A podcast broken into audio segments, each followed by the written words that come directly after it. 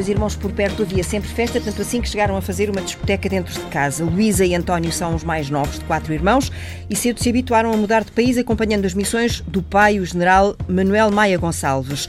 Ela nasce em Lisboa, ele em Moçambique, Luísa segue Direito, António escolhe a Medicina.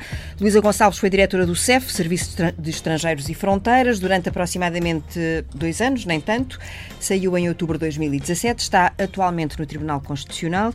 António Maia Gonçalves exerce no Hospital de Braga, onde dirige a área da formação e é o responsável pela unidade de cuidados intensivos da Casa de Saúde da Boa Vista, no Porto. Eu já agora estou constipada, Uh, é provável que possa tossir durante a conversa, mas também tenho aqui um médico à cabeceira do estúdio e tudo se. que não vou eutanasiá-la por isso. tudo se há de compor. Bem comportados, mas muito irrequietos. É uma frase que sublinho de algumas notas enviadas sobre os vossos percursos. Eram daquelas crianças com bichos carpinteiros? Hoje em dia, se calhar. Eu acho que a minha irmã era pior. Eu comportava-me bem. Eu comportava-me sempre bem. É? Sim, éramos bastante irrequietos. O que eu diria, irrequietos no sentido de termos o que se chama hoje em dia ter bastante vida. Os quatro, aliás. Uhum. Uh, nós, os dois em particular, não. Não, aquelas coisas do costume, os acidentes de bicicleta, sei lá. Ela uma vez que eu com uma claraboia abaixo, é verdade. Eu parti o pescoço. Por uma claraboia uh, que subiu a um telhado, portanto, sim. sim, sim, sim ah, mas eu, por, para ver qualquer coisa? Uh, sim, para ver como era. Ah, era um bocado Maria Rapaz, um bocado Maria exato, Rapaz. Exato, Também cresceu no meio de três rapazes, não é? Claro, claro. Pronto. Mas era assim, esses acidentes assim de percurso simpáticos. Nada. Pronto, de... Nada assim muito, muito grave, creio eu. Sim. Saltámos a copa algumas vezes, do colégio, lá no colégio, assim, umas coisas Pronto, e tive, tive o azar uma vez de ser Saltaram apanhado. para? A copa para comer os chouriços e os queijos que havia lá guardados. Hum. Tínhamos assim uns acidentes, não é? Uhum. Porque brincavam na rua? Brincávamos na rua. Era uma tempos. época, de facto, em que isso era possível. É, brincávamos na rua. Com... Dávamos bicicleta na praceta. Outro dia, quando mudei de casa, havia não sei quantas bicicletas lá em casa. No meu tempo, eu lembro que no Natal demos uma bicicleta para os quatro e ficámos todos contentes. Portanto, aquilo não era assim. E chegou. A abundância chegou. Ao fim dos meses já ninguém andava de bicicleta. Mas, mas lembro-me dessa. Lembro que parti os dentes por tua causa a andar de bicicleta, que eu fechei os olhos e disse que dirige-me e tu não disseste nada. Eu fui e eu contra um poste. a rir. Parti os dentes todos da frente. Nunca é mais sobrevivi a esse, a esse desgosto. Era uma shopper. Tinha assim um banco esquisito. Azul. Azul. Lembro perfeitamente. Lembro da, da alegria que foi no dia 24 à noite que recebemos aquela shopper. Que idade tinham? Eu, tinha, eu lembro que tinha sobre 8 anos, porque foi na altura do 25 de Abril, depois ela teve toda colada com autocolantes do MFA, havia uns autocolantes do MFA, uhum. assim, uns, e lembro dela toda coladinha de autocolantes do MFA e daquelas coisas assim que na altura que entusiasmavam toda a gente, não é? Mas, portanto, foi em 74, eu tinha 8, a minha irmã já tinha muito mais velha que eu. Mentira! 9 ou 10, por aí, assim, uma coisa. Mas a diferença uh, de, de, Ela é mais velha. Mais eu sim, mais sim, velha. Isso, isso, desse, isso eu sei, desse. mas para os outros dois irmãos, eu sei, não é porque se note. Não, não, não. eu, não, sei não, porque... eu sou um cavalheiro também, não nota nada. Não foi isso que eu quis dizer.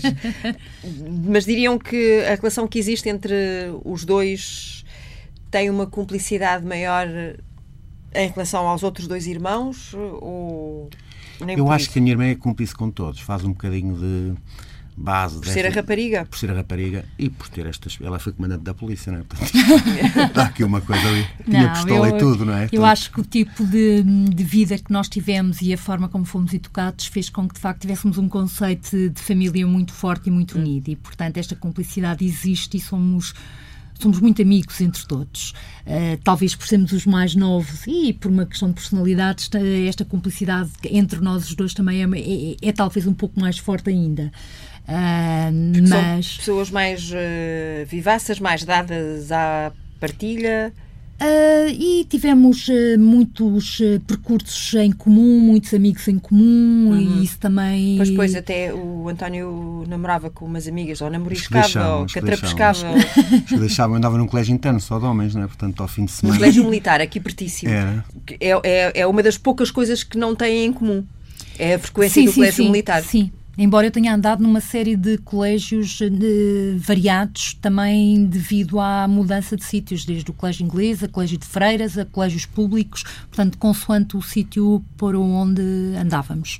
E a sua experiência no colégio militar? O António nasce em Moçambique. Mas eu não me lembro, eu vim com três meses. Ah, veio muito tenho cedo. Tenho que lá voltar. Nunca lá voltar. voltou?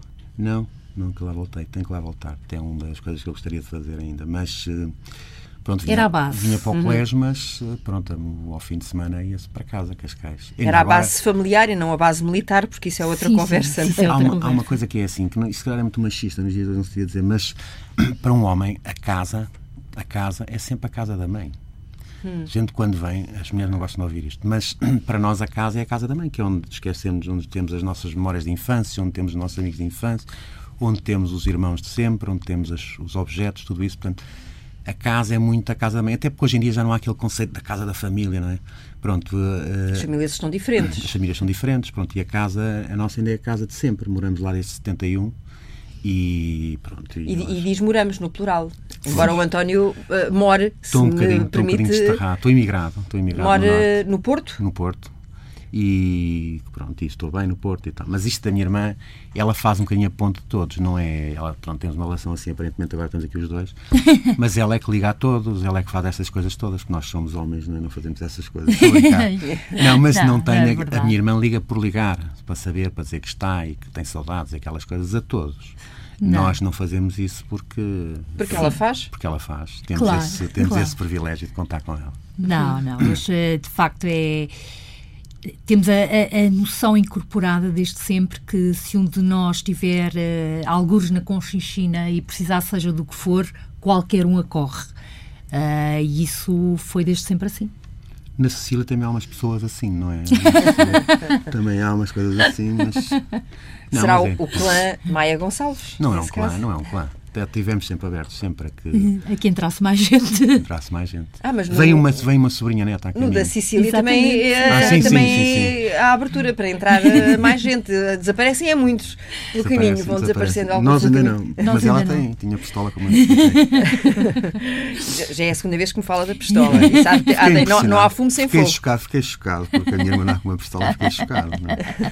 Faz parte da, das funções ou da, da, da, da carreira em si, não, não, não tem nada por demais, é, é apenas uma brincadeira. Isso foi ainda de- no Serviço de Estrangeiros e Fronteiras? Decorre dessa atividade co- como inspetora? Não. Sim, sim, sim. Eh, Faz parte da, da, do- Não da carreira de inspetora. para mais alguma coisa. Não, não, não, está descansado, era mesmo só no exercício das funções. O exemplo do vosso pai, já falecido, é eh, como uma estrela que vos foi guiando eh, pela vida fora, o exemplo. Mas a, a- a carreira militar foi uma opção apenas para o irmão mais velho. Encontram alguma explicação ou calhou assim? É assim, o, o mais velho também foi, era piloto, portanto ele gostava essencialmente era de voar. Eh, Eram outros tempos, não é? Portanto havia, havia uma, uma missão, um espírito de missão e umas coisas que hoje em dia é mais difícil. Eu acho que de uma maneira geral a, A carreira militar não é não sedutora. é, não é sedutora de todo. Também não é sedutora de todo. Ponderou isso quando escolheu o seu caminho? O Eh, doutor António não, Maia António- Gonçalves? não, eu- eu- aqui doutor com toda a propriedade. Não, não, António só. Mas eu. Não, não, É assim que os seus doentes o tratam já agora? É António? Eh, Ou aí há uma relação mais formal? Depende, no hospital é António. Na, na, na Casa Saúde da Boa Vista chama Maia Gonçalves, não sei porquê. Maia Gonçalves parece até um nome mais castrense, não é? Mais militar. Tem outro pedigree. Sim, um bocadinho, um bocadinho. Mas, eh, Voltando à mas carreira eu acho militar. que a carreira militar é pouco sedutora, embora eu conheça eh, camaradas meus do Colégio Militar que são oficiais de carreira e por quem tenho estima lhes reconheço muito valor. Qualquer ex-aluno do Colégio Militar é um, um testemunho da legitimidade das Forças Armadas, porque aprendemos os valores que aquela instituição defende e temos muito respeito por isso e pronto. Agora, que seja sedutora para um jovem Uhum. que termina o liceu, 18 anos. não creio que seja, não creio que seja. E, e quando frequentou o Colégio Militar, que portanto fez o ensino todo lá, Fiz Até- 10 aos 18, até ao 12 segundo. era um corrupio de fardas lá em casa, para, para limpar e para polir os botõezinhos, não sei. Quem Cada um- polia os botõezinhos éramos nós. Cada um Quem suturava as, as fardas quando se descoziam éramos nós. Depois, quando eu ainda estava no colégio militar, o outro já estava na Academia da Força Aérea, o meu pai tinha as fardas dele, portanto aquilo havia muita farda, havia, era uma coisa. E tu não sei se usavas E mais bata. tarde eu também levei. Ah, sim, eu usava bata no, eh, em determinadas alturas, em determinados eh, colégios usei uniforme e depois bata também. Eh, em Macau usava bata, no, no liceu usava-se bata. Bom, mas aí eh, era mais, era, Era mais fácil. Era que a manutenção é mais simples. Sim, sim, sim, mas no cole- nos colégios usei uniforme também. Havia aquilo que a gente dizia, o enxoval. A gente chegava no início do ano letivo, tínhamos de ter o enxoval pronto para nos matricularmos. E o enxoval tinha aquelas coisas todas iguais, tipo 20 pares de cuecas, 20 pares de meias, 50 camisas, aquelas coisas todas, e tinha que estar tudo prontinho para nos podermos inscrever. Era o enxoval. Que havia umas sacas, não sei se te lembras, Lembro sacas de umas pano sacas de pano. azuis, onde ia aquelas coisas dos enxovais. Chegámos a estar os três juntos no colégio militar. Portanto, eram, Ao mesmo tempo. eram fardas que nunca mais acabava. Eu acho que quem tratava mais disso até era a avó, a avó Mariana. E o que é que o António tirou de- dessa passagem, dessa hum, longa passagem, não é? É parte de uma vida, pelo Colégio Militar eh, O colégio para, tem coisas para a sua vida adulta. É assim, eh, eu não sei se eles vão gostar de ouvir isto, mas eu acho que é muito melhor ter sido do que ser. Ser, eu tenho alguma dificuldade com a disciplina. Tenho problemas com a autoridade rodoviária, como que me complica muito a vida muitas vezes. Tenho assim, alguns problemas com a muitas multas. Sim, tenho alguns problemas com a autoridade. E, portanto, no colégio militar isso era complicado, as pessoas tinham algum problema com a autoridade. Mas, não tinham algum problema com cortar o cabelo. Era uma chatice. A gente pôr a mão na testa. Posso dizer? Pode. Posso dizer Pode, que foi pode. cortar o cabelo antes, antes Foi cortar o cabelo que a minha irmã me obrigou, eh, foi. eu- Não, porque eu pedi. a Luísa Porque eu pedi. pediu. Mas era um, era um trauma, uma criança pegar na testa e ir até à nuca sem nenhum pelo pelo caminho, já pensou? Portanto, a gente chegava e rapávamos o cabelo. Até havia um barbeiro que era o Ramalho.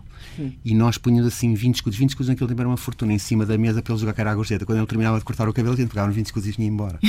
Portanto, na segunda vez a seguir era uma carecada garantida. Portanto, do colégio, além das carecadas, tenho grande camaradagem. Há ali um espírito de camaradagem que se estabelece. Repara, andarmos juntos miúdos dos 10 aos 18. Aqueles muros são altos, mas nós saltávamos os muros e fugíamos para, para a noite de Lisboeta, ali com 14, 15 anos. Aquilo depois nós ficamos amigos para a vida. E ainda hoje, olha, eu lembro que era médico há muito pouco tempo no Hospital de São João, nos a falar há 27, 28, 29 anos, e aparece-me um senhor velhinho, aflito, pronto, eh, mas tinha uma barretina na lapela. Só por ter uma barretina no colégio nós sentimos uma afinidade e há assim um espírito de ajuda e tal. Agora, que é saudável e que, porque partilhamos todas aquelas experiências, no fundo, nós achamos que cada um estamos a inventar novas experiências, não estamos nada. Todos os alunos do colégio passam por aquilo, os assaltos à copa, os assaltos à secção técnica. Nós éramos Portanto, capazes as, de... as praxes que As praxes- tanta polémica, mas às vezes há Não, as exageros. praxes, haveria exageros. Eu nunca fui vítima de exageros e nunca os pratiquei, mas eu acho que globalmente o ambiente era muito bom. Muito bom, grande amizade, grande estima que fica para a vida. Não E tenho. tendo lá irmãos mais velhos também não estava mais protegido? Não, Não? não, Hum. pelo contrário. Tu és irmão de não sei quantos. e. Portanto, não era assim, não havia esse. Aliás, o. O penso- tratamento é por números. por números, e- era por números e não havia cá. Qual era o seu número? 551. Números e alcunhas. E havia uma, exato, Ah, e e- havia uma tentativa de, de sempre de apanharmos o número dos nossos, que tinha sido o nosso pai anteriormente Hum. e tal. E isso nunca foi possível porque quando chegava, qualquer, um- quando qualquer um dos três chegou já havia, o número já estava ocupado. E a sua alcunha era qual? Nico. Fraquinha. Eu acho que era porque era um naco, sei lá, não. estou a- não, sei, não, acho que era o nome que os meus irmãos me chamavam e ficou. Ah, ficou. aquele é o Nico, e eu também fiquei o Nico. Hum, portanto, era a alcunha lá de casa também, é tinha isso? lá de Sim, casa e ficou. sim. ficou. Sim. Ai, não é muito original, realmente. Não. Portanto, a criatividade ali no Colégio Militar, deixe-me que Não, lhe diga. tenho de dizer que havia grande criatividade, mas eu não posso reproduzir assim. Alguma da no criatividade. ar a criatividade que nós tínhamos. Havia algum Gunhana, havia o Javarda, havia o, o Ranço, havia, o- havia uma Cágado. data de. O Cágado, havia uma data de. E falava-se disso lá em casa, à vontade, eh, à mesa, com os, à mesa, quem diz à mesa, diz sentado no sofá da sala, à vontade com os pais ou aquilo Não, havia, havia, à ali vontade. alguma- havia um bocadinho até o nós o hábito que havia, havia, alunos, havia alunos do colégio militar que eram órfãos de pai da guerra, do ultramar, havia uns que eram do norte e que não tinham possibilidade de ir a casa, portanto havia um bocadinho também a ideia de ao fim de semana um ou outro trazíamos um ou dois colegas do colégio para ficar o fim de semana connosco. Passavam o fim de semana, fim de semana eh, connosco. com. e Com a família. Uhum. pronto, e falava-se do colégio normalmente. Embora normalmente o assunto o nosso era mais as meninas e aquelas coisas, não era? E A partir de uma determinada idade, Sim. imagino eu. Uhum. sim, e não havia assim aquela Sim, em não, casa não, falava-se com- tudo. Liberdade, liberdade lá. Em casa O- falava-se tudo. Não havia aquela coisa respeitinho Nada, nada, nada, nada. para falar da instituição militar, não? Não. Não, nenhum, nenhum, nenhum. Não, Pelo não. contrário. Eu até, até tenho a ideia que o meu pai era muito pouco autoritário. Muito pouco. autoritário, muito O pouco. pai É conquistava... assustador dizer que o pai era general, parece que um- que Sim. todos a marchar lá em Não, casa. porque normalmente as pessoas associam à, à carreira militar, não é? Ah, e ao ser militar, ah, uma figura mais austera, mais disciplinadora. ah, Nada, nada, nada. Nada. Era exatamente o contrário. Conseguia impor autoridade sem ser autoritário. E isso é, de facto, uma arte. uhum. É- Ele, de resto, era um, um apaixonado também pelas artes Sem dúvida. Sem dúvida. E, e e tocava piano. maravilhosamente bem. Maravilhosamente bem. Concurso e tudo, não era? Sim, sim, sim. Não, não. Sabendo tocar. Tocava com paixão e sabendo tocar. Hum. Aliás, depois de ele falecer, a primeira vez que fui a um sítio, eh, uma cerimónia, e ouvi tocar piano, bem, não sabia que me afetava tanto, caía umas lágrimas ouvi tocar piano, porque não a última vez que tinha ouvido tocar piano daquela forma tinha sido o meu pai. E, de voltou facto, tudo. Voltou tudo. É engraçado como uma pessoa reage eh, sem esperar a determinadas a determinados estímulos e fiquei estupefacta porque não percebi o que é que me estava a acontecer, porque estava tão habituada a ouvir o meu pai tocar desde sempre. Uh, que me fez confusão voltar a ouvir daquela vez. Agora não, mas aquela música ao vivo tocou-me particularmente. Hum. Mas era um prazer Lembra-se qual era a música? Não, era, era uma música Claire que o seu pai tivesse talvez. tocado? Claire Lune, talvez. Exatamente. Chopin. Mas... O meu pai adorava. Uhum. E, e, mas é engraçado que nos passou esse esse amor pela música que, que de facto tinha, desde pequenos, que lembro que das Sim, coisas que ouvimos era o pai tocar. eu toquei sempre pessimamente. Mas... O meu irmão não, toca muito bem. Não, eu toquei sempre desgraçadamente, não tenho ouvido nenhum. O meu pai, uma vez, uma vez eu tinha pai 13 e, portanto, nós somos quatro, Todos cinco anos, cinco anos cinco de diferença entre, entre o mais novo e o mais velho. Foi em escarinha, como se costuma dizer, não é? Eu pareço bastante mais novo. Mas, mas uh, o, eu lembro que uma vez. Portanto, eu tinha Na realidade, é o mais novo. É o mais Sou, novo. Esse, esse isso, título isso é ninguém. Isso é indiscutível. Ninguém lhe rouba. Mas como somos todos seguidos, discutimos muito. Tu pareces mais, tu pareces. Na brincadeira. Não, eu sou mais conservador. Mas uh, eu lembro que uma vez estávamos todos a fumar, lembras-te? Lembro-me. Eu tinha 13 anos. Uh, naquele tempo era assim, a miudagem para se afirmar dava umas passas. E e tossimos que nem loucos. E o meu pai chega a casa um dia mais cedo. Para amenizar. Estávamos não, perto, e para o cheiro não, também não era, se... Não, ora. Mas o, o, meu pai chega a casa um bocadinho mais cedo, que o pai às seis da tarde. E estávamos todos na sala de visitas, a ouvir música em altos berros. Na altura ouvia-se LPs, não era? Era uma aparelhagem, era Pioneer, ou coisa que o valha. E estávamos quatro a fumar. E o meu pai entrou, abriu a porta e viu os quatro filhos a fumar, dos 13 aos 18. E ficou assim parado um segundo, fechou a porta e foi-se embora. E nós ficámos aflitos a abanar as janelas, a ver o que é que se tinha passado. E, e depois ele, passado uma hora ou duas, voltou para casa, porque eu acho que ele não soube mesmo o que é que havia de fazer. E então disse, meus senhores, eu, fumamos todos cá em casa, a partir do início do ano mais ninguém fuma. E ele que fumava desde miúdo, deixou de fumar. Nós fomos continuando. Nós fomos continuando, mas já com Às escondidas, mas às escondidas, nunca mais em casa. e mais anos mais tarde, eh, quando eu deixei de fumar, a imagem, quando, quando resolvi deixar de fumar, a imagem que me veio foi exatamente essa do meu pai. E pensei assim, bem, se meu pai fez isso por nós, eu não sou capaz de fazer isto pelos miúdos. Claro que sou. Já o António ainda não conseguiu largar o hábito. Eu não posso dizer isso em público, eu sou médico, portanto não posso andar aqui a dizer. Não, médico... fumo, fumo os meus dentes. E errar é humano. Mas fumo pouco, fumo pouco. Fumo pouco porque durante as horas de serviço não se pode fumar, pronto, mas tenho. Quando tenho é que esse... lhe dá prazer fumar um cigarro? À noite. À noite dá-me sempre prazer fumar. É a hora em que se tem tempo, algum tempo. À noite, tarde, não é? Quando se acaba de trabalhar, tarde. Quando se acaba de jantar, quando se está a ouvir uma música, quando se está a ver um filme, quando se está a responder aos e-mails e aquelas coisas nos computadores, quando se está a escrever qualquer coisa, é quando dá assim mais vontade de fumar. Tenho a mesa junto a uma varanda, a mesa de trabalho, portanto Continuo a fumar às escondidas, como no tempo do Colégio Militar, basicamente. Ora, nós chegámos aqui uh, vindo do piano uh, e, e, da música e do Colégio uh, Militar. A Luísa não frequentou o Colégio Militar, mas dizia-me lá fora que fez tudo o que os irmãos fizeram. Estamos a falar de quê? Olha, de, de, tudo. O meu pai sempre me disse que tu tens que ter, eh, fazer tudo o que os teus irmãos fazem e tens que ser eh, competente profissionalmente naquilo que resolves tirar e, e dar o teu melhor. E fiz mais bali que eles não fizeram numa não. determinada idade. Não, não, isso. Eu gostava, mas não me deixaram, tinha muito. Pronto, e, e assim foi. E, Nem nunca experimentou o tutu. Não sei o que é isso. Podia, podia. O que é que é o tutu? Das bailarinas. Ah, não, não, não. Não, talvez no tango. Talvez swivel, no tango. Swivel no tango, talvez. Fiz as mesmas viagens que eles fizeram, fui aos mesmos sítios que, que eles foram, fomos aos mesmos, fizemos as mesmas saídas, os mesmos espetáculos, tudo e mais alguma coisa. Mas saímos à noite todos Portanto, Aliás, ela não podia ser isso, não sei se connosco. Vamos deixar as é, coisas com muita clareza. Saindo com eles, aquilo era. E eles também, eh, quando tinham namoradas e eu ia junto. Eh, dava jeito, dava jeito. Dava jeito.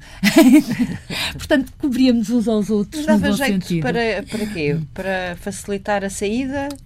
Para facilitar a saída, para ver o que é, onde é que havíamos de ir. Nós Exato, para as, para as raparigas também saírem, uh, porque também ia a irmã. Não, não, ah, isto mudou muito. Isto mudou Os tempos mudaram muito. Muito, muito. Uh, e portanto, para as raparigas saírem também era bom, porque também ia a irmã e a irmã também estava Vais sair com quem? Vou sair com a, com a Luísa e, e com, o irmão, irmão dela. Exatamente. Bem, já pronto. Okay. Portanto, eram tempos em que a cumplicidade a esse nível também contava muito. Depois, pronto, depois houve a ida para, para a faculdade, a opção pelo, pelo curso, em que de facto foi decisivo o, o empenho que todos nós tivemos que ter na, na faculdade, que, hum. que, o, que, que o meu pai nos estimulou. Eu sempre quis ir para direito eh, e eu achava que ia mudar o mundo. Hum. E tentou mudar algumas coisas no Serviço de Estrangeiros e Fronteiras e depois aquilo não correu bem, não é? O eu serviço. Contar, não, não, posso, posso. Vamos lá ver. Eu, eu continuo a ser inspetora do uhum. meu serviço e continuarei sempre a ser até, até ao fim. É a minha carreira, estou em comissão de serviço fora, mas é a minha carreira e tenho muito orgulho em ser inspetora de Serviços Estrangeiros e Fronteiras. Houve, de facto, situações em que toda a direção, eu e os diretores adjuntos, entendemos que não estavam todos uh, reunidas as condições para fazermos o serviço que entendíamos uh, que era necessário, que era necessário, que não estavam de todo reunidas. E há limites que, por uma questão de integridade profissional e pessoal, não devem ser ultrapassados nunca. E não há nada que, que justifique que sejam ultrapassados, mesmo que se goste e queira dar o melhor pelo serviço e pela missão que temos. E, portanto, entendemos que vimos tomar uma posição comum e tomamos, demitimos-nos. Uh, e essa posição comum foi tomada por mim e pelos meus diretores adjuntos na altura e até hoje não nos arrependemos de ter tomado. Uhum. Uh, e penso que a tomámos com, com toda a convicção e a certeza do, de que tínhamos que a tomar na altura. E, e, foi necessário. A Luísa Gonçalves foi a primeira mulher a dirigir eh, o Serviço Estrangeiros eh, e Fronteiras. Há alguma relação entre o género e eu quero crer que as pessoas são escolhidas... Ou em algum momento ou... sentiu ou pressentiu que o facto de ser mulher uh, não, atrapalhou eu... ou embaraçou? Não, não, não, de forma nenhuma. Eu quero crer que, pelo menos fui educada assim, que uma pessoa é vai fazendo a sua carreira pelo mérito e eu fui fazendo a minha carreira. Aliás, quando foi escolhida, foi muito elogiada até pelo sindicato. Sim. Uh, pelo eu... facto de ser mulher, pelo facto de ser uma escolha de mérito uh, por, facto de ser, uh, em termos partidários, também ter independência? Eu, eu quero crer que o mérito é o que deve contar mais do que tudo. E se ao mérito for aliado o facto de ser mulher, torna a coisa mais interessante, obviamente. Uh, senti sempre que havia um tratamento absolutamente igualitário. Então, o que é que lhe falta para mudar o mundo, Luísa? Para mudar o mundo? falta muito para mudar o mundo, mas vai-se mudando o mundo no dia a dia naquilo que é possível. E é, e é essa a dimensão que nós temos que ter e não desistir. Uh, mas quando fui para a direita, acreditava que se conseguia fazer muito mais. Uh, de uma só vez. Não se consegue fazer muito mais de uma só vez, mas consegue-se ir fazendo algumas coisas. E consegue-se ir fazendo aquilo que se faz no dia a dia, mantendo aqueles valores que me parecem importantes. E isso já é mudar um bocadinho. É o que se pode o António escolhe a medicina e também achou que nessa escolha também ajudava a mudar o mundo? A minha irmã teve sempre muito mais maturidade que nós. é uma coisa que costuma acontecer com as raparigas. Isso é sexista. Essas expressões sexistas, não sei se estão. Não, mas acho que sim. Acho que eu, eu, quando tinha 18 anos, era um miúdo. Portanto, a minha ideia era engenharia ou medicina. As engenharias ou medicina, o, os meus pais eram os dois engenheiros. O meu pai era militar, mas era engenheiro civil. E, e a mãe é engenheira química. Portanto, e eles estavam um bocadinho que, que era inteligente e ia para engenheiro. Pronto, eh, e eu achava que não era burro e só ia para a medicina, foi um bocadinho assim. Mas eh, se eu queria, se eu tinha essa vocação, na altura havia uns filmes, não havia estes que há agora. Hum. De, o, o, último médico da família tinha sido o avô, o avô do meu pai, portanto não havia assim nenhuma Pronto. Tradição. Tradição. Mas uh, eu, sinceramente, não fazia ideia nenhuma para o que queria ir. E já não sei quem é que falou comigo, que me disse que os médicos eram os feiticeiros da tribo. E tal, então pronto, fui para a medicina. E quando acabei a medicina também não fazia ideia nenhuma que especialidade é que queria. Depois lá os 40, quando atingi a maturidade, eh, comecei a, pronto, a fazer formação noutras áreas na, na, medicina e pronto, mas gostei muito, gosto muito de ser médico. É uma profissão que é muito fácil realizarmos porque fazemos todos os dias conseguimos mudar e ajudar alguém e isso é muito compensador. Uh, e e é muito estimulante profissionalmente. Temos que estudar, temos que estudar na, na minha área, temos tem que estudar, portanto a gente vai se Mas manter em permanente formação, não é? Com alguma juventude do, do ponto de vista cognitivo, ah, isso, que é bom. isso ajuda, claro, Ajuda é? muito. O cérebro é um músculo. Se nós o trabalharmos, vamos tendo músculo, senão ficamos sem ele. E isso era, pronto, portanto, eu acho que a medicina é uma maneira muito fácil, muito mais fácil do que nas outras profissões. A, medicina, a enfermagem, profissionais de saúde em geral têm uma maneira muito mais fácil de se irem realizando do que os outros profissionais em geral, porque é, um, é muito imediatista, muito coisa e consegue-se. Pronto. E também depois vão-se estabelecendo laços com as pessoas. Portanto, os profissionais de saúde são os privilegiados nesse sentido. Trabalha-se muito, não é? Tem-se muito. Pronto. E os médicos mais privilegiados que os enfermeiros. Os enfermeiros é uma classe muito maltratadinha, mas. Hum. e cada vez. Mas está solidário com esta luta que tem. As, formas de, luta, as formas de luta, não sei se sou solidário. Hum. Porque acho que é, essa, a greve é muito demorada, é muito complicada e os doentes sofrem grande prejuízo.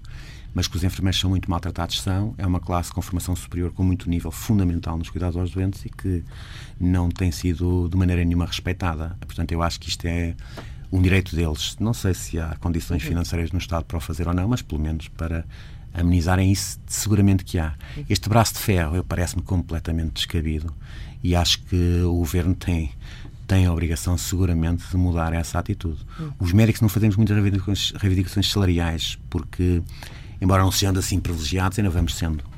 O, o, o, o, António trabalha no privado e no público. Certo. No público tem um horário de 30 horas, os cuidados intensivos é complicado, portanto, a partir de determinada altura Sim, uh, nós talvez, começamos uh, a ter menos saúde, menos, menos capacidade, porque tem que se correr e tem que se fazer manobras de reanimação. Seja bom começar por aí, porque é médico internista e intensivista, que para muitas pessoas é o, o médico intensivista ainda é um palavrão. É exatamente o quê? Portanto, a medicina interna é uma especialidade clássica, digamos que são os clínicos gerais dos hospitais, embora os, os internistas não gostem desta designação, mas eu acho que explica muito bem o que é que é o internista. Hoje em dia, no contexto da longevidade das doenças crónicas cumulativas, o médico que gera o maestro da orquestra é o internista, porque o doente não sofre só do coração, não sofre só dos pulmões, não é só diabético, portanto, o médico consegue integrar e gerir isso tudo em cada doente é o internista. E depois encaminhar para as especialidades, se for caso disso ou às vezes encaminha para fazer para as suas especialidades, para fazer determinado tipo de, de exames. de exames, mas quem, quem, centraliza o tratamento é o internista. Está uhum. bem? Pronto, depois o, o, intensivista é o médico especialista em cuidados intensivos, que é outra especialidade médica, e os cuidados intensivos é uma especialidade também muito ampla, porque além de todo o tipo de patologias médicas que podem lá parar, vão também as patologias cirúrgicas. Portanto, um médico tem que tentar dominar um conhecimento muito, muito amplo para poder tratar os seus doentes. Não é? O que me tinha medo, o que tinha medo em mim nestas opções todas, era não fazer opções que me fechassem muito, que me cerceassem os horizontes. Portanto, hum. eu tentar, eu quando, quando, quando tive que escolher a especialidade era medicina interna ou cirurgia geral, uma coisa assim ampla que eu queria. Os cuidados intensivos é um bocadinho o gosto pelo doente crítico, aquela adrenalina quando seja médico jovem se gosta muito, eh, mas também por ser essa amplitude toda de conhecimento. A gente tem que estudar e, tem, e recebe e, e vai vendo casos sempre diferentes e, portanto, é muito uh, estimulante. Uhum. e o médico vai perdendo essa adrenalina? O médico vai perdendo a adrenalina porque depois, quando a gente fica mais velho, eles não querem que nós vamos reanimar, nem querem que sejamos nós a entubar, porque os mais novos querem eles praticar, e depois reservam-nos para, olha, e aquele doente acha que deve reanimar, que não deve, portanto, estamos ali mais como conselheiros já ou consultores do que propriamente com aquela adrenalina toda, até por fisicamente eu aos 20 anos corria mais do que agora, não é? Portanto, uhum. fisicamente, fisicamente é diferente, é diferente. E... e porque também dá gozo ver os jovens médicos a iniciarem esse percurso? Quando estão é... dois médicos a trabalhar, há sempre um a ensinar e outro a aprender. Hum. Eu aprendo muitas coisas com gente nova, muitas. Eu acho que eles são muito mais inteligentes do que eu era. A formação hoje em dia é muito mais inteligente é em blocos e, portanto, não era aquela coisa estanque que era no meu tempo. O, o, o, o doutor escolhe essa área quando ainda não estávamos muito familiarizados com, estas, eh, com este bombardeamento de séries que agora temos nas televisões. Né? Agora lembrei-me, por, por, falar na adrenalina, não é? temos o, serviço de urgências a entrar, sim, entrarmos sim, em casa, não é? Sim, uh, em, em casa, o doente está ali como se estivesse na nossa sala. Os vários doentes o que é que o, o que é que o fez? Eh, já explicou, criou uma área que não lhe cerceasse os horizontes, eh, Aquilo é mas é os cuidados intensivos. É assim, nos cuidados intensivos nós temos o doente todo monitorizadinho. Nós uhum. sabemos qual é o débito cardíaco em cada batimento, em cada segundo, quanto é que o coração debita. E portanto nós temos capacidade e meios técnicos e humanos para tratar o doente com excelência. O doente nos cuidados intensivos é muito bem tratado e consegue-se, se um doente vem grave, tem risco de vida, faz a ressonância na hora, faz. Eh, pronto, temos dois enfermeiros, um enfermeiro por cada dois doentes, temos monitores e ventiladores, temos máquinas que permitem tratar o doente com um, um nível e uma uhum. capacidade técnica e humana que é ímpar, não há mais nenhuma especialidade. E, portanto, isso foi muito estimulante. Fazia parte do estágio, eu fui obrigado a fazer o estágio de cuidados intensivos, fazia parte do currículo do internista. E depois nunca mais sair lá, porque apaixonei-me por aquilo e, portanto, Uh, fiquei com, com muita convicção, mas foi uma paixão imprevista, porque, como eu digo, fui porque era São obrigado. Os melhores? Não sei. não sei. Não sei, mas uh, uh, estar apaixonado é sempre bom, mas. e continua. Continua. Sim, sim, sim. Sem sim. dúvida. Sim, a sua irmã respondeu primeiro. Não, não. Ela estava com medo que eu não desse a resposta certa. Porquê diz isso assim com tamanha convicção, não, porque, Luísa? Porque vou seguindo, nós temos uma vivência muito próxima e Apesar vejo... de um viver em Lisboa e outro no Porto. Sim, mas uh, vivemos, uh, falamos todas as semanas e várias vezes e eu vou muitas vezes, nós temos uma casa em Vila do Conde? Uh, sim, a tal, a tal casa de família no conceito antigo, onde nos reunimos todos em, em fins de semana, Páscoas, Natais, quando eu digo todos, é mesmo todos, uh, mais a, a filharada toda e por aí fora, sempre foi assim uh, nessas ocasiões. É, é de facto a casa onde nos juntamos todos, também em Cascais, mas também nestas ocasiões festivas. E de facto vejo a disponibilidade, eu diria contínua, a qualquer hora. E quando eu digo contínua a qualquer hora, é mesmo a qualquer hora, seja noite de Natal, seja o que for, com que ele atende os doentes ao telefone. E, e sobretudo a tal paixão com que ele tenta resolver as questões e com o à vontade com que os doentes também lhe ligam. Uhum. Uh, não é o atender o telefone, é a disponibilidade em tentar resolver, em, a seguir um telefonema tem que fazer mais dois ou três para tentar resolver uma situação. Isto é diário, contínuo e a qualquer hora. E sempre me fascinou, de facto, esta capacidade, esta generosidade de entrega que ele tem. Se ela não falar bem de mim, quem vai falar? Não, é?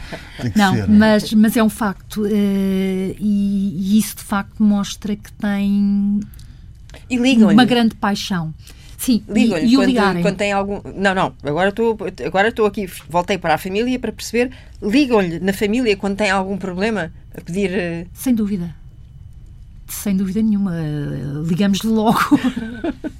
Sendo certo que se for uma questão mais de ossos, também o meu marido é ortopedista, também liga, também liga ao meu marido, mas qualquer outra questão que tenha a ver, eh, ou até de amigos nossos, isso toda a gente lhe liga. Mas para além disso, eh, uma coisa é a família e os amigos que se sentem à vontade, outra coisa é o à vontade que ele consegue gerar empaticamente com os doentes, com os doentes. e o à vontade com que, de facto, a qualquer hora, porque as pessoas também estão cansadas e também têm vida própria e vida familiar.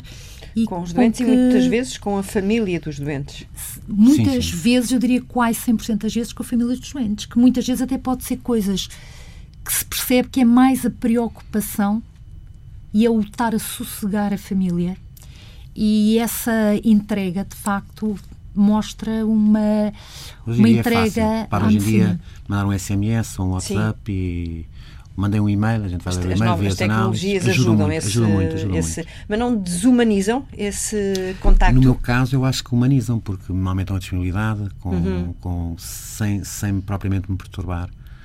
Há colegas que não gostam que lhes liguem, tal, eu não me importa nada me liguem, não me incomoda nem me corta o raciocínio não complica. Em regra, eu acho que uma regra na vida é a gente não complicar. E, portanto, não complica. As pessoas ligam, pronto, de maneira geral, mandarem uma mensagem, terem essa disponibilidade, essas tecnologias todas e que nós conseguimos rapidamente ver o TAC e as análises e tudo no e-mail em casa, é muito agradável e. Pronto, o, o, que humaniza a medicina ou desumaniza tem muito mais a ver com a maneira como o médico está, como os doentes estão e como o serviço de saúde é organizado. Portanto, não tem propriamente a ver com com o existirem e-mails e isso tudo. Eu acho que isso ajuda muito a ver, a ver estas tecnologias tem que nos ajudar muito, temos que as aproveitar pelo lado bom. Uhum. Acho que não é mal. O António resolveu uh, escrever uh, um livro que já vai na segunda edição. Não, vai na vai terceira. Vai na terceira. Este fui eu que roubei à minha irmã lá em casa porque eu ah, estava no para, para, para, para me oferecer, para eu agradeço já publicamente. Aliás, já aqui esteve uh, na TSF a falar especificamente sobre, sobre este livro, pouco tempo depois do, do lançamento no programa da Ana Sousa Dias, começo de conversa, reanimar, ponto de interrogação, Uh, são várias histórias que partem da sua experiência uh, e das suas uh, convicções na necessidade de cuidados intensivos que ajudem o doente a morrer em paz. Eu acho que sim, acho que a medicina foi evoluindo muito tecnologicamente e hoje em dia nós temos quase a capacidade de mascarar a morte. Eu, se tiver um doente entubado, ventilado e com aminas em curso, eu consigo com um doente que já, que já deveria quase estar morto, já com a entidade cerebral, continua a exibir funções vitais, não é? Portanto, tem que haver, um, paralelamente a este avanço tecnológico, um avanço também na maneira de estar dos médicos. E a medicina encontrou um bocadinho essa resposta. E é um bocadinho, hoje em dia, nós temos ordens de não reanimar. Portanto, um doente que tem uma situação clínica irreversível, sei lá, uma doença oncológica ou metástase que já é refratária a todo tipo de tratamento, eh, não temos objetivamente nada a oferecer-lhe, a não ser prolongar um estado agónico. portanto, nesse sentido, nesses contextos, o médico não reanima. Se o doente para, o médico não reanima. Agora, isso obviamente dito desta maneira parece lógico, mas se tiver um filho ou uma esposa ao lado do marido, então o senhor não reanima, como é que é isto? Portanto, foi um bocadinho explicar às pessoas porque é que há situações em que o médico não deve reanimar. Se elas são todas claras e como se fosse matemática 2 mais 2, não são, está bem? Pronto, mas uh, é muito importante termos essa postura de que a medicina é, é só um conhecimento e não tem resposta para tudo uhum. e a morte faz parte da vida. Portanto, nós temos que ter essa lucidez. Lucidez. Pronto, porquê? Porque senão embarca-se assim numas ideias esquisitas. Esta sua resposta pode até levar uh, ao engano algumas pessoas que, que não tenham. Uh, Uh, tomado consciência uh, deste livro ou tomado nota uh, deste livro e, e, podem pensar assim de repente que o doutor António Maia Gonçalves está com este livro a defender a eutanásia e não. Não, exatamente porque a medicina tem as suas respostas próprias para as situações eh, irreversíveis, eh, que são nomeadamente os cuidados paliativos, por um lado, que evoluíram espetacularmente. Os cuidados paliativos hoje em dia têm, de facto, uma, um cariz humanista muito, muito forte e que eu tenho muito respeito pelos meus colegas que trabalham nessa área e muitas vezes peço o apoio deles para me ajudar no tratamento dos meus doentes. E, por outro lado, há situações claras em que o médico não deve reanimar. Portanto, a medicina encontrou as suas respostas para isto. A Associação Médica Mundial, ainda recentemente, eh, o ano passado, deixou claro que é contra qualquer forma de eutanásia, está bem? Portanto, e houve dois países que saíram da, da Associação América Mundial, mas há países que praticam eutanásia que lá continuaram. Mas, portanto, eh, eh, um, de um médico, espera-se que o médico esteja motivado para a vida, para, e se não puder curar, pelo menos para cuidar. Eh, depois há outras formas que eu não me oponho, nomeadamente o suicídio assistido, como se faz na Suíça. Pronto, essa é, é a liberdade individual de cada um. Se o indivíduo eh, tem uma doença terminal e não quer passar por mais nada, pronto, tem esse direito de lhe ser fornecida medicação que, que rapidamente lhe termina a vida. E Desde que esse sem sofrimento. ato não seja praticado por um médico. É um, é um, é um ato individual, a consciência hum. de cada um, que nós temos que respeitar, não temos que impor valores nem uh, ideias às pessoas. As pessoas têm direito a ter as suas convicções. Agora, uh, pôr um médico a fazer isso é subverter a medicina, está bem? Portanto, eu acho que eu, pelo menos, se estivesse doente, queria um médico que estivesse sempre motivado para a vida. Não queria um que, opá, está muito mal, vamos, mas é, não quer eutanásia. Estão é lá assim mesmo. comprimidos. Estão lá uns pastilhinhas e tal. Não, eu acho que isso não faz assim muito sentido. Agora, essa não é um tema que seja completamente pacífico e completamente clarinho. Acho que deve haver sempre margem para haver uma intervenção uh, jurídica, nem caso, sei lá, um suicídio assistido, se for um tetraplégico, não pode praticá-lo, não é? Por exemplo. Uhum. Mas nisso haver, haver uma solução jurídica ou qualquer coisa que lhe permita uh, cumprir eh, as suas, as suas convicções. Agora, uh, porem-me a mim, ou, ou ver um médico que deve estar empenhado noutras coisas a, a eutanasiar pessoas, é uma coisa que não, não consigo conceber. E levanta-lhe um problema de hum, consciência pessoal se, imaginemos, uh, alguém que lhe seja muito próximo, uma pessoa da sua família, olha, a sua irmã que está aí ao seu lado. Agora, por exemplo, numa situação lá mais para a frente, uh, para o final, em que, enfim, uh, possa ter, uh, aproximar-se do António com, com um pedido dessa natureza. Isso falo-ia vacilar, não estou a dizer que o praticasse, mas de si para consigo, não como médico. É assim, não... A relação médico-doente é uma relação muito empática e eu tenho doentes porque tenho, tenho uma estima imensa. Hum. Também há doentes que eu sigo há duas ou três gerações, a família toda, então tenho uma estima imensa por muitos dos meus doentes e te vejo muito como eu passo a maior parte do meu tempo família, a trabalhar, portanto eu vejo como amigos, como amigos, hum. pronto, e portanto, pronto, eles sabem todos como eu penso, aliás, eu escrevi o livro, sabem todos como eu penso. Agora, matar ou eutanasiar uma pessoa que, que me seja próxima é completamente. Eu, eu não era capaz de fazer uma coisa uhum. dessa. Agora, eu tive situações, sei lá. Nem que isso lhe fosse pedido a chorar baba e ranho, como se diz na gíria. Era incapaz, isso é uma e coisa. Mesmo que... sabendo que essa pessoa está a sofrer muito. Não, eu seguramente garantia todos, garantia, uhum. tinha, tenho a convicção que conseguia convencê-los a não pedir eutanásia e a garantir-lhe todo o conforto do mundo. Eu não tenho pudor nenhum em garantir uh, analgesia e sedação suficiente para conforto. Que isso vá resultar em, em abreviar o processo de morte, seguramente que acaba por abreviar o processo de morte, mas a intenção com que o faço não tem nada a ver com eutanasiar ninguém. Portanto, eu não deixo ninguém a gritar e a gemer, pelo amor de Deus. Isso não existe, é medieval também. Nós temos meios de sedar e analisar as pessoas com toda a convicção de conforto. E seguramente que a instituição terapêutica de conforto vai abreviar o processo de morte. Uma coisa totalmente diferente é eu disparar um gatilho e eutanasiar uma pessoa. Não, hum. não faz sentido, está bem? Portanto, eu tenho a certeza que consiga convencer uh, doente meu ou a minha irmã, que coisa. Mas ouça, quem marcha primeiro sou eu, porque ela está aqui toda bem conservada e eu estou mais gasto. Portanto, não será seguramente assim. E tu espero que não me eutanasies, não, não é? está descansado jamais. então, e pelos corredores do, do hospital costuma ouvir ópera ou isso é, é outra. Ah, eu gosto muito de ópera. Pois eu. eu... Deu-me para aí, mas uh, no hospital não é difícil. No hospital é difícil. Com escutadores, não? Não, não, não. No hospital é difícil, muito difícil ouvir ópera, mas uh, aquilo é muito intenso. As pessoas não têm ideia.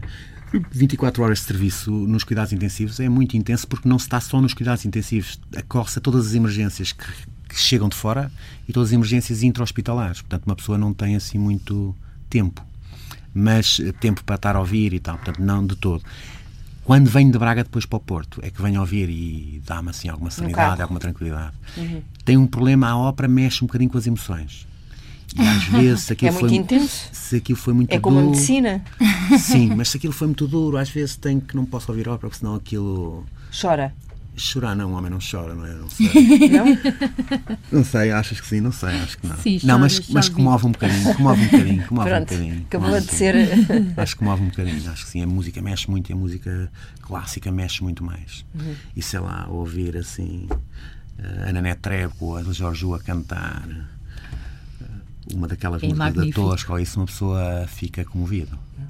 E descontrai mais eh, ou menos ouvir ópera ou a tocar piano também? Piano descontrai muito mais, descontrai muito mais, é assim muito mais relaxante.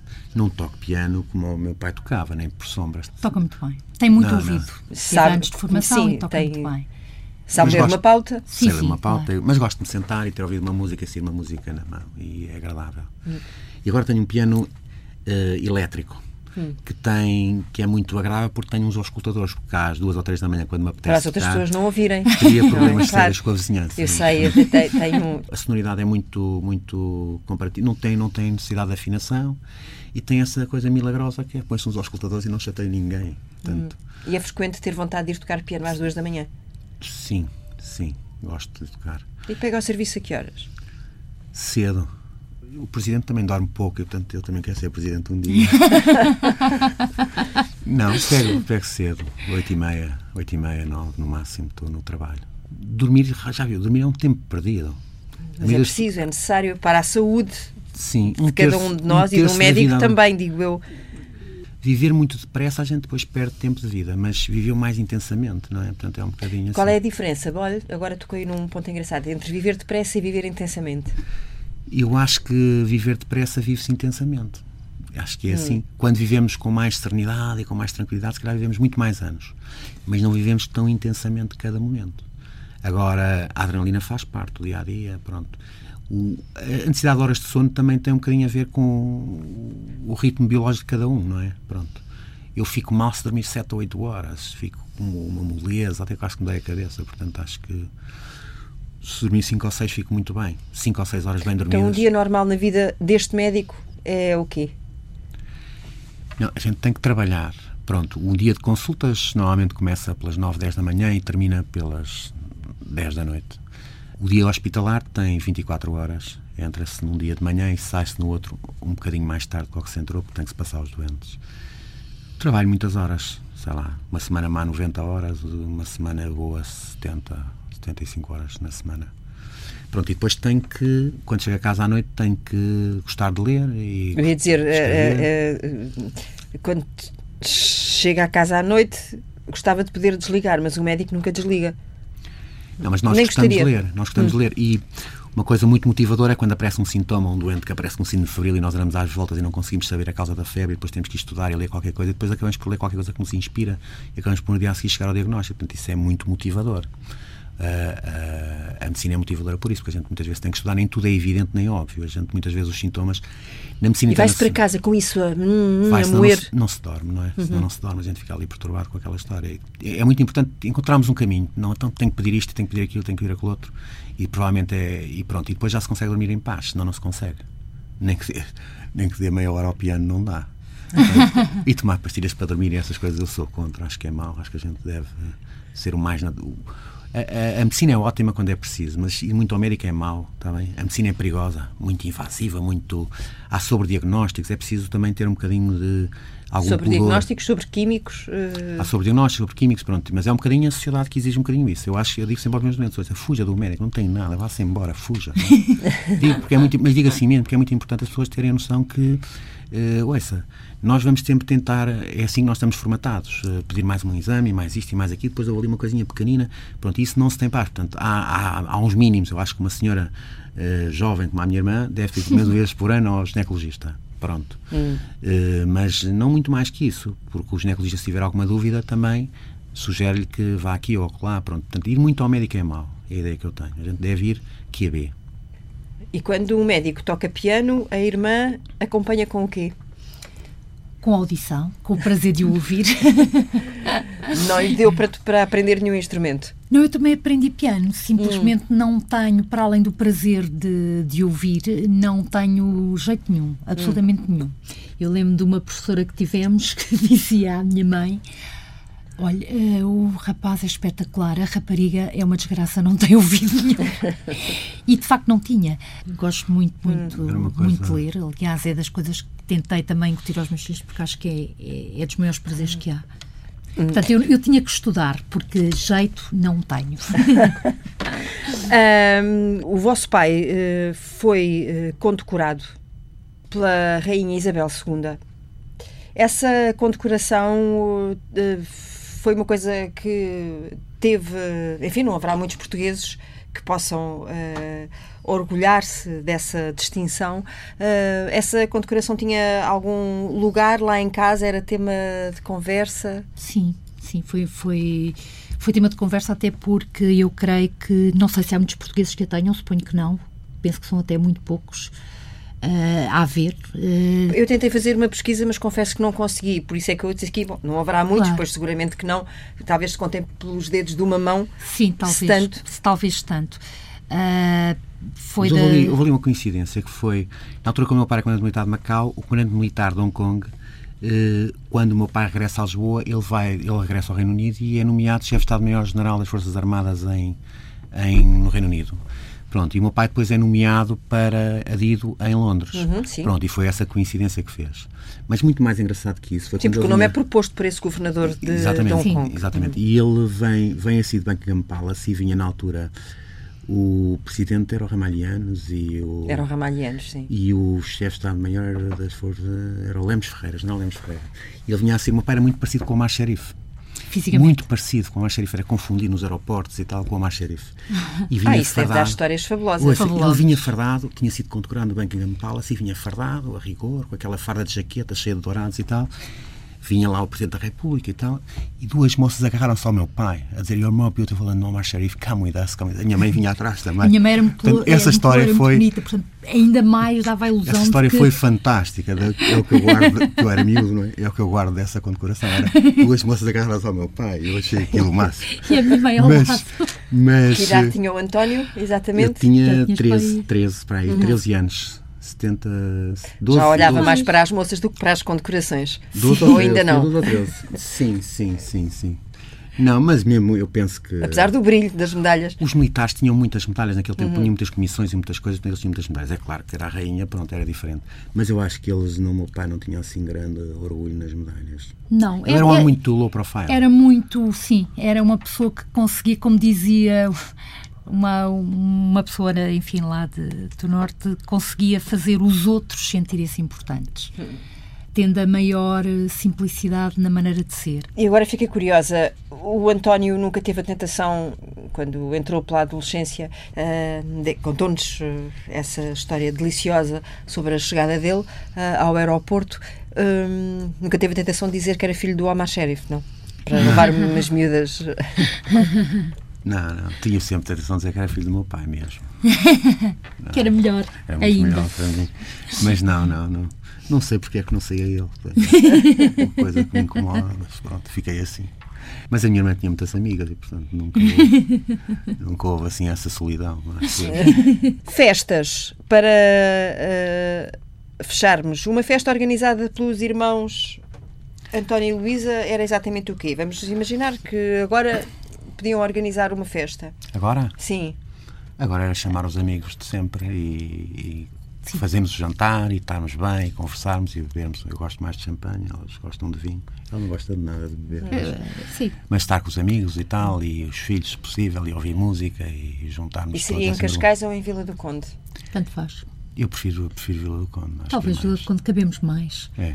A Quantos casa é mais maior. melhores. A casa é Sim. grande, é a daquelas casa é grande. aldeia, portanto recebe e sempre muita mostra gente e- às pessoas E é simpático. A última bom vez que ambiente estive lá para aí, norte. 40 pessoas e foi Sim. eu que fiz o jantar sem stress nenhum. Porque Bem. é um excelente cozinheiro também. Excelente, Consta. alguma generosidade, quem lhe disse isso. Mas, Não, não, mas gosto de cozinha bem, cozinhar, é gosto de cozinhar, gosto de cozinhar Cozinha assim, para amigos e tal. O que é que gosta mais de cozinhar?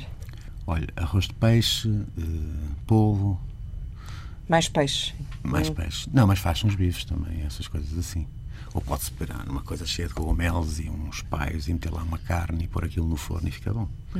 E a Mas- Luísa vai, vai pondo a mesa ou ajuda na cozinha Não, eu também? gosto de cozinhar também. Nós, eh, a minha mãe cozinha, cozinha, agora já não tanto, mas cozinhava muito bem. E a vivência que tivemos em, em sítios diferentes no mundo fez com que ela também adquirisse o hábito de cozinhar coisas diferentes Caril, olha, que, que foi aprendendo nos vários sítios. Portanto, eu acho que nos passou, eh, exceto talvez ao, ao nosso irmão mais velho de maneira nenhuma, mas a todos os outros passou um bocado o, o gosto por cozinhar. Porque cozinhar é uma maneira E de provar também um de- bocadinho daqui, um bocadinho sim, dali? Sim, sim.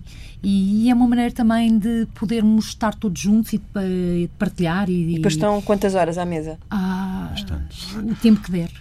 Ah, não é tanto a comida em si que é um, que é um pretexto inicial, mas é, é a conversa, é o estarmos juntos, é, é a risota, é, é, é o podermos ah, de facto conviver uns com os outros e, e, é, e é isso que interessa no fim, não é? De- de- Deve-lhe custar, quando tem que mandar os seus doentes de dieta, deve-lhe custar um bocadinho. Porque sabe do que é que o está a privar, não sabe? Não, mas eh, eu por acaso sou um bocadinho permissivo, eu sou contra aquelas, aquelas dietas monásticas, acho que não tem interesse nenhum, está bem? Acho que tem que ter bom senso, tem que ter muito bom senso quando a forma como encaramos a saúde. E não podemos viver em função disso. Uma refeição, uma boa refeição para terminarmos em festa esta nossa conversa. Depois de uma conversa destas, o que é que caía mesmo aqui bem? Aqui era um peixe grelhado, agora em Matosinhos, acho que era o peixinho, um robalo grelhado, ou assim uma coisa, uma dourada, um robalo grelhado com um arroz de acho que era fantástico. Com champanhe? Eh, O champanhe vai bem com tudo, embora eh, depois não podia, porque à tarde vou trabalhar, portanto não posso beber champanhe a meio do dia. Então temos de beber água. Café? Sim, Sim, sim. a meio do dia, sim. Não, não, pode-se comer muito bem e como quase alarvemente. mas Embora que- quem, quem nos vai ouvir, eh, vai ouvir ao final do dia, mas pronto. Pronto, então, Aí já se pode beber, aí já se pode beber um vinho. Já podem beber um vinho, já. já podem beber um vinho. Eu não sou fã de vinho, vinho não sou, mas eh, Pronto, então venha, voltamos ao champanhe. é champanhe é mais Eh, simpático. Terminamos com, com bolhinhas. Com muito mais bilhinhas, leve com bilhinhas e risos. Sem. e menos Exatamente. calórico, e menos calórico.